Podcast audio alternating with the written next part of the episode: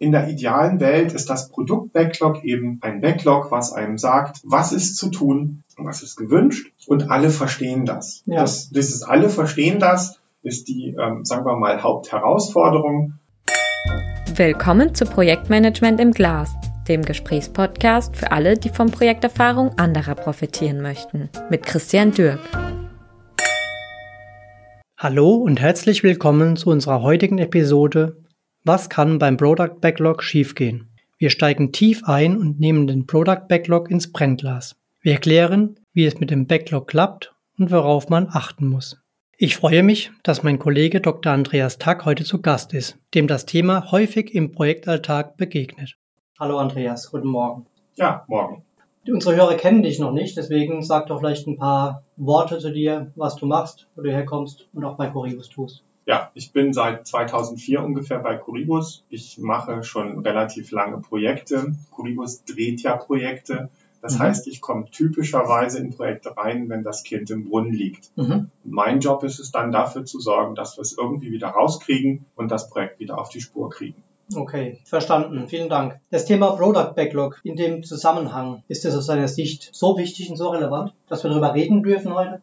Also, müssen? Ich würde gerne das Wort Product Backlog erstmal durch Backlog ersetzen. Backlog ja. ist eigentlich ein Thema, was das gibt schon recht lange, das aus dem letzten Jahrhundert, mhm. muss man ja schon sagen. Aber dadurch, dass agile Projekte immer wichtiger werden, wird auch das Thema Backlog immer wichtiger. Und ähm, da, wo es immer wichtiger wird, gibt es auch immer mehr Leute, die teilweise etwas wunderliche Ideen haben und dann eben Dinge nicht so tun, wie man das vielleicht gerne getan haben wollen. Mhm. Also auch ein Thema der Kommunikation. Ja, für mich ist das Backlog hauptsächlich ein Kommunikationsthema. Es gibt viele Leute, die sagen, das Backlog muss so aussehen. Das, da bin ich kein großer Freund von. Für ja. mich ist das so, das Backlog ist ein Kommunikationsmedium zwischen im Grunde zwei Gruppen. Mhm. Einmal dem Product Owner und dem Fachbereich und auf der anderen Seite der Entwicklung. Ja. Die müssen miteinander reden und wenn die sich mit einer gewissen Struktur des Backlogs, einem gewissen Inhalt verstehen, dann ist das für mich super. Ja, ja. Aber das ist genau häufig das Problem, dass die sich eben nicht verstehen. Mhm. Das heißt, die haben unterschiedliche Meinungen. Und wenn ich dann in so ein Projekt reinkomme und genau das feststelle, ist mein erster Job, dass ich sage, okay, wir müssen hier mal die Kommunikation aufräumen. Mhm. Mhm. Und Was sind da typische, typische Probleme bei dieser Kommunikation? Also, bis mal naheliegend ist ja, die einen kommen aus dem Business, aus dem Fachbereich, die haben wahrscheinlich eher eine fachliche Sicht auf das Thema, die anderen sind Techniker, sind Entwickler. Ist das ein Thema, was du vorfindest? Ja, dass, dass es Fachbereiche und Entwickler gibt, das ist ja typisch. Mhm. Aber grundsätzlich sind es Dinge, die darauf hinauslaufen, dass sie sich nicht verstehen. Das heißt, der Fachbereich schreibt was ins Backlog rein, die Entwicklung entwickelt was und am Ende sagt der Fachbereich, das ist nicht das, was ich bestellt habe. Mhm. Kennen wir alle, ne? Und das, was ich in so einer Situation mache, wenn ich das als Verdacht habe, dann ist das so, ich nehme das Team zusammen und sage, lasst uns bitte mal die Definition of Ready und Definition of Done uns angucken. Das sind ja zwei Dokumente, die in den Projekten häufig genutzt werden. Die Definition of Ready besagt, ähm, das ist das, was der Fachbereich liefert, wenn eine User Story, also ein Backlog-Item, vollständig beschrieben ist. Mhm. Und ich lasse das Dokument typischerweise durch den Fachbereich schreiben und ich lasse das dann durch die Entwicklung reviewen. Die Entwicklung kann dann nämlich sagen, lieber Fachbereich, da fehlt uns noch Folgendes oder ja. das brauchen wir gar nicht. Aber typischerweise ist das so, der Fachbereich schreibt dieses Dokument Definition of Ready und die Entwicklung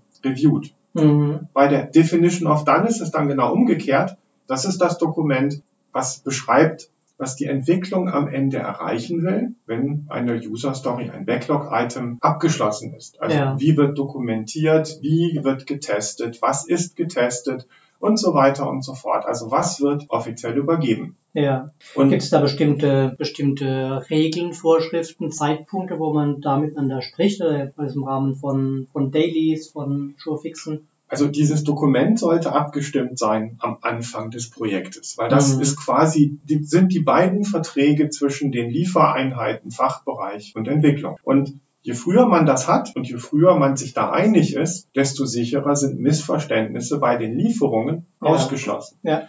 Typischerweise ist das so in Projekten. Es gibt diese Dokumente, aber es funktioniert nicht. Hm, oder niemand kennt sie, ne? Und, das ist auch möglich. Also es gibt sie nicht, das wäre ein, ein Fauxpas. Mhm. Oder man kennt sie nicht, auch das ist ein Fauxpas, mhm. natürlich, alles klar. Aber die typische Variante ist, die Dokumente existieren und man hat sich darüber nicht formal ausgetauscht. Das Ja. heißt, der Fachbereich hat gesagt, ich liefere so, die Entwicklung hat gesagt, ich liefere so und dann hat man nicht dafür gesorgt, dass sie sich wirklich geeinigt haben. Also Mhm. ist dieses gegenseitige Reviewen der Dokumente für mich der erste Schritt, wo ich sage, okay, jetzt haben wir einen Schritt auf dem Weg zum gemeinsamen Verständnis getan. Ja. Und natürlich ist das so, dass es wie in allen Fällen nicht hundertprozentig gesichert, dass das auf eine Iteration klappt. Aber in der agilen Welt gibt es ja die typischen Regelkreise, dass man also über die ähm, Retrospektiven dann in der Lage ist, sich gegenseitig fein zu tunen und zu sagen, hier, da müssten wir noch ein bisschen mehr in diese Richtung, vielleicht in Richtung äh, Abnahmekriterien, die Anforderungen schärfen und vielleicht umgekehrt bei der Definition of Done, dass man sagt, ah, unsere Dokumentation ist nicht ausreichend Mhm. oder ihr schreibt Mhm. viel zu viel Ja, Dokumentation zu oder die ja. falsche. Mhm. Also will heißen, diese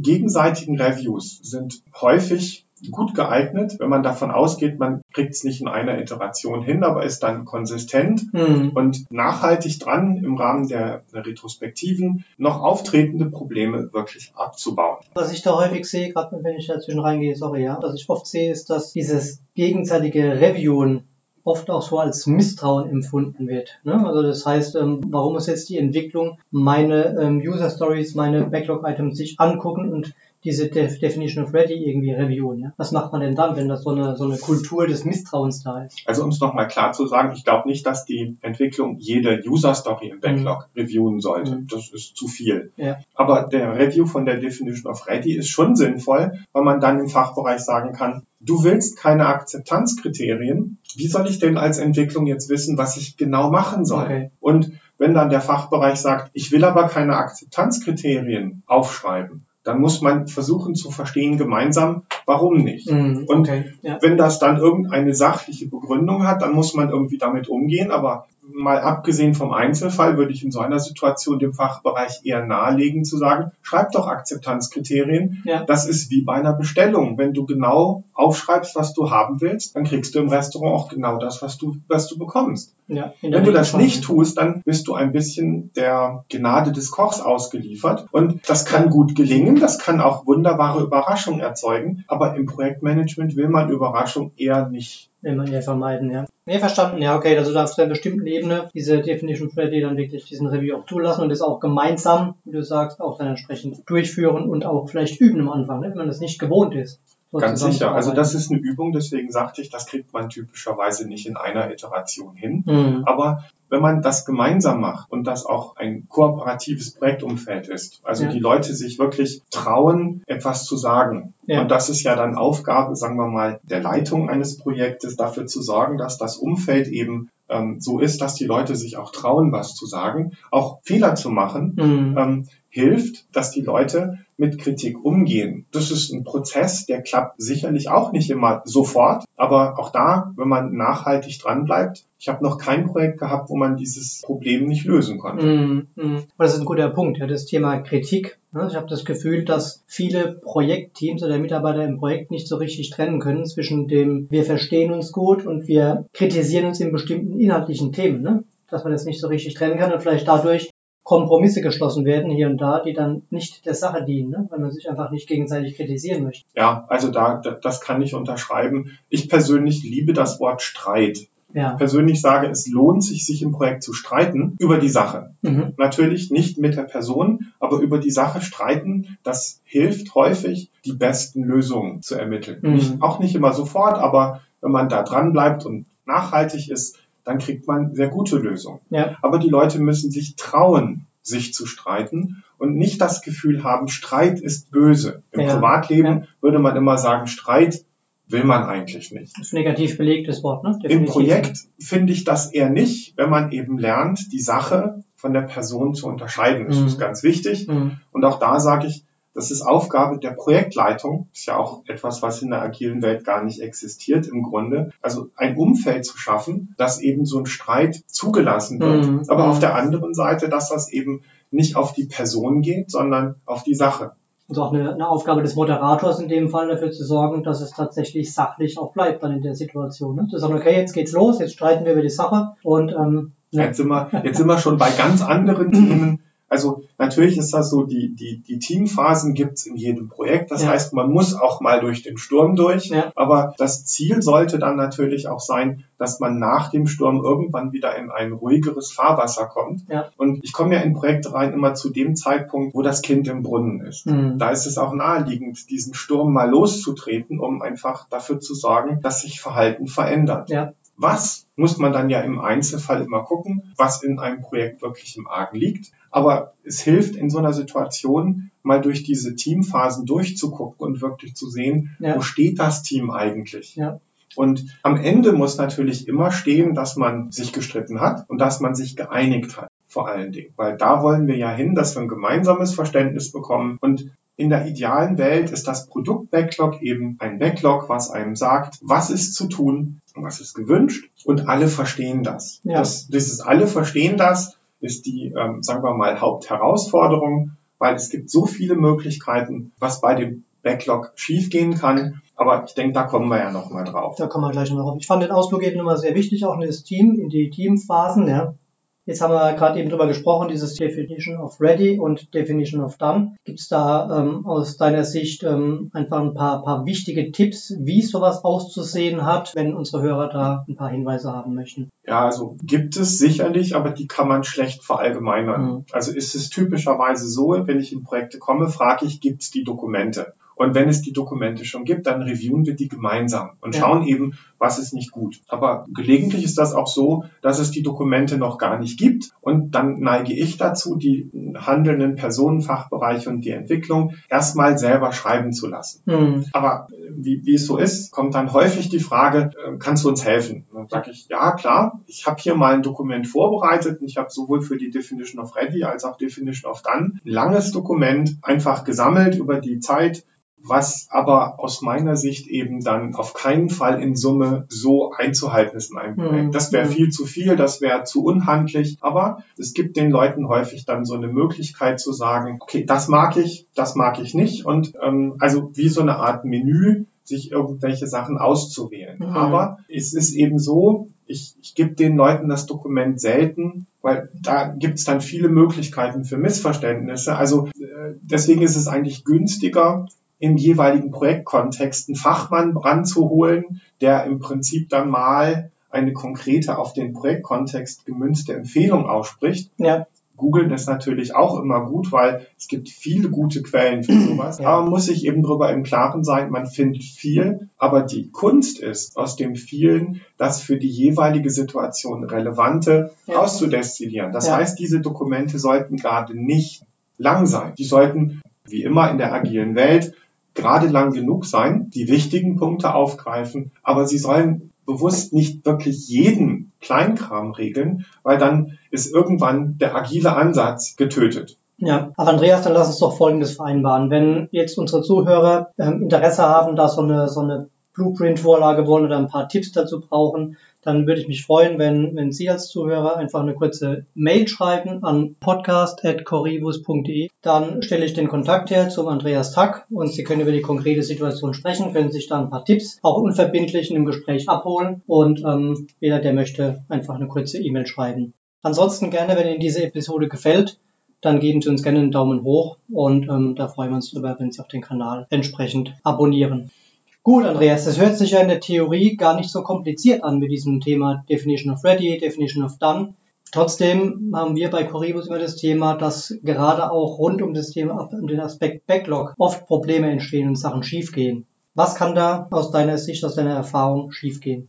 Also da könnte ich jetzt zwei, drei Stunden drüber reden. ähm, Ja. Aber wir fangen mal mit den, sagen wir, einfachen, auch nachvollziehbaren Dingen an. Das erste, was mir aufgefallen ist, ist, es gibt häufig mehrere Backlogs. Hm, Es gibt ein Backlog für die Bugs, eins für die neuen User Stories, dann haben Sie womöglich einen, Bug, äh, einen Backlog für Features oder vielleicht sogar für Epics. Also jeder Backlog-Item-Typ ist getrennt und das ist aus meiner Sicht eine Riesenkatastrophe, weil in verschiedenen Backlogs zu priorisieren übergreifend ist nach meiner Erfahrung nicht möglich. Die, die einfache Lösung ist, pack alles zusammen. Ja. Und also so Tools wie zum Beispiel Jira lassen einem über den Item-Typ wunderbar Möglichkeiten zu filtern. Das heißt, ich kann mir alle Bugs angucken, alle neuen User-Stories, alle abgeschlossenen User-Stories, alle Epics, alle Features Mhm. und was es da alles noch Ja. an Item-Types gibt. Aber bitte ein Backlog und nicht mehrere. Und dann als weiteres großes Problem, Backlogs werden häufig als so eine Wunschliste angesehen. Das heißt, da Ja, steht alles Mögliche ich. drin. Und wenn man dann hingeht und anfängt zu priorisieren und teilweise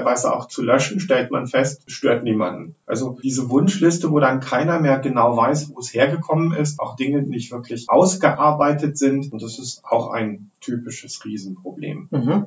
Was natürlich auch sein kann, ist, das Backlog ist nicht allen bekannt oder nicht allen zugänglich. Also der Fachbereich muss das Backlog kennen, natürlich die Entwicklung aber genauso. Eigentlich müsste jeder im Projekt das Backlog genau kennen, um eben zu wissen, was ist zu tun. Mhm. Und in dem Kontext natürlich auch, die Priorisierung muss immer da sein. Ja. Natürlich, wenn ich jetzt heute eine User Story ins Backlog schreibe, dann kann ich damit leben, dass heute die Priorisierung nicht perfekt ist. Ist ja auch ein laufender Sprint typischerweise und im laufenden Sprint wird man ja auch nichts typischerweise neu in den Sprint hineinnehmen. Also während im Sprint ist das nicht so schlimm, aber eigentlich gilt die Regel, es sollte immer das Backlog priorisiert sein. Ja, ja, verstehe.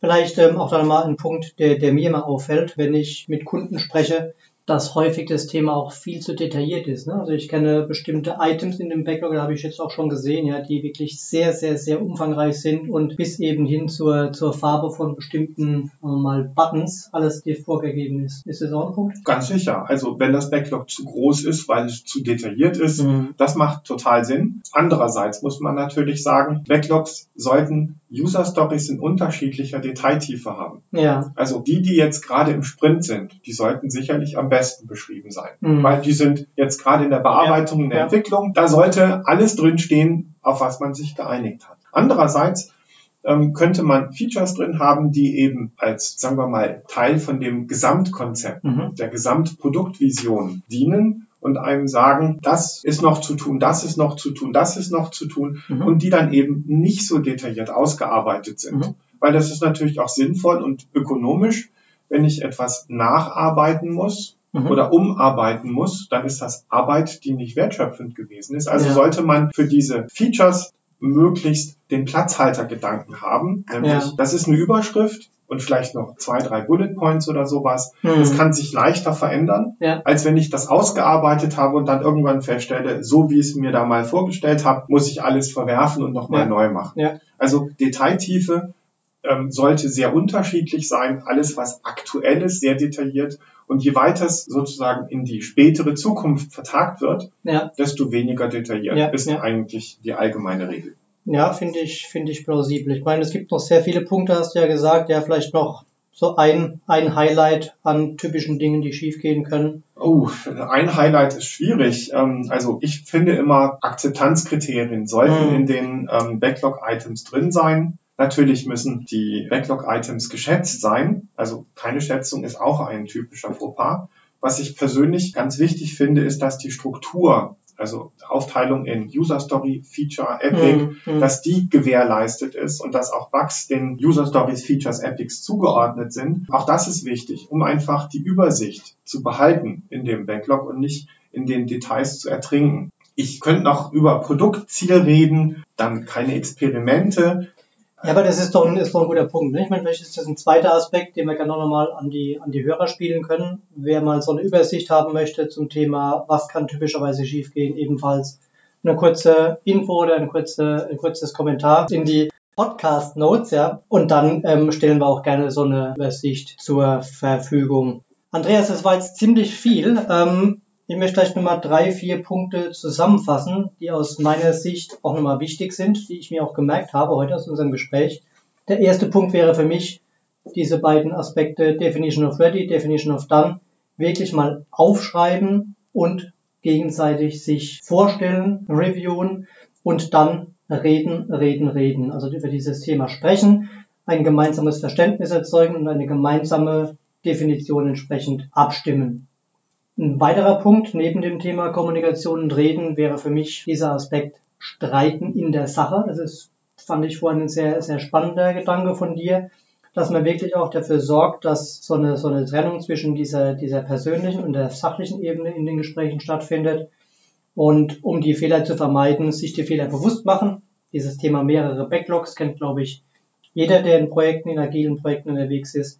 Und da bewusst mit umzugehen, wird, denke ich, unseren Hörern entsprechend helfen.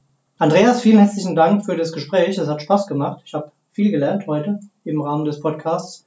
Und lass uns gerne darauf nochmal anstoßen. Wir haben ja eben Themen im Brennglas gehabt. Jetzt trinken wir ein Schlückchen aus einem Glas. Danke. Und ich freue mich ähm, aufs nächste Mal, wenn du bei mir zu Gast bist.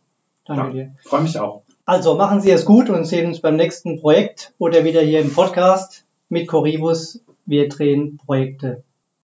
In den nächsten Tagen erwarten Sie weitere spannende Episoden wie Risikomanagement in agilen Projekten, fünf Regeln für erfolgreiches Testmanagement oder Ressourcenmanagement in Projekten. Zu Gast sind unter anderem Roger Butz und Maike Rieken. Würde mich freuen, wenn Sie auch dann wieder dabei sind. Der Podcast wurde Ihnen präsentiert von Corivus. Wir drehen Projekte. Danke fürs Reinhören. Vereinbaren Sie gerne ein unverbindliches Beratungsgespräch, um gemeinsam herauszufinden, wo und wie wir Sie bei Ihren Projekten und Vorhaben unterstützen können. Kontaktinformationen, weitere Infos und Links finden Sie in den Show Notes.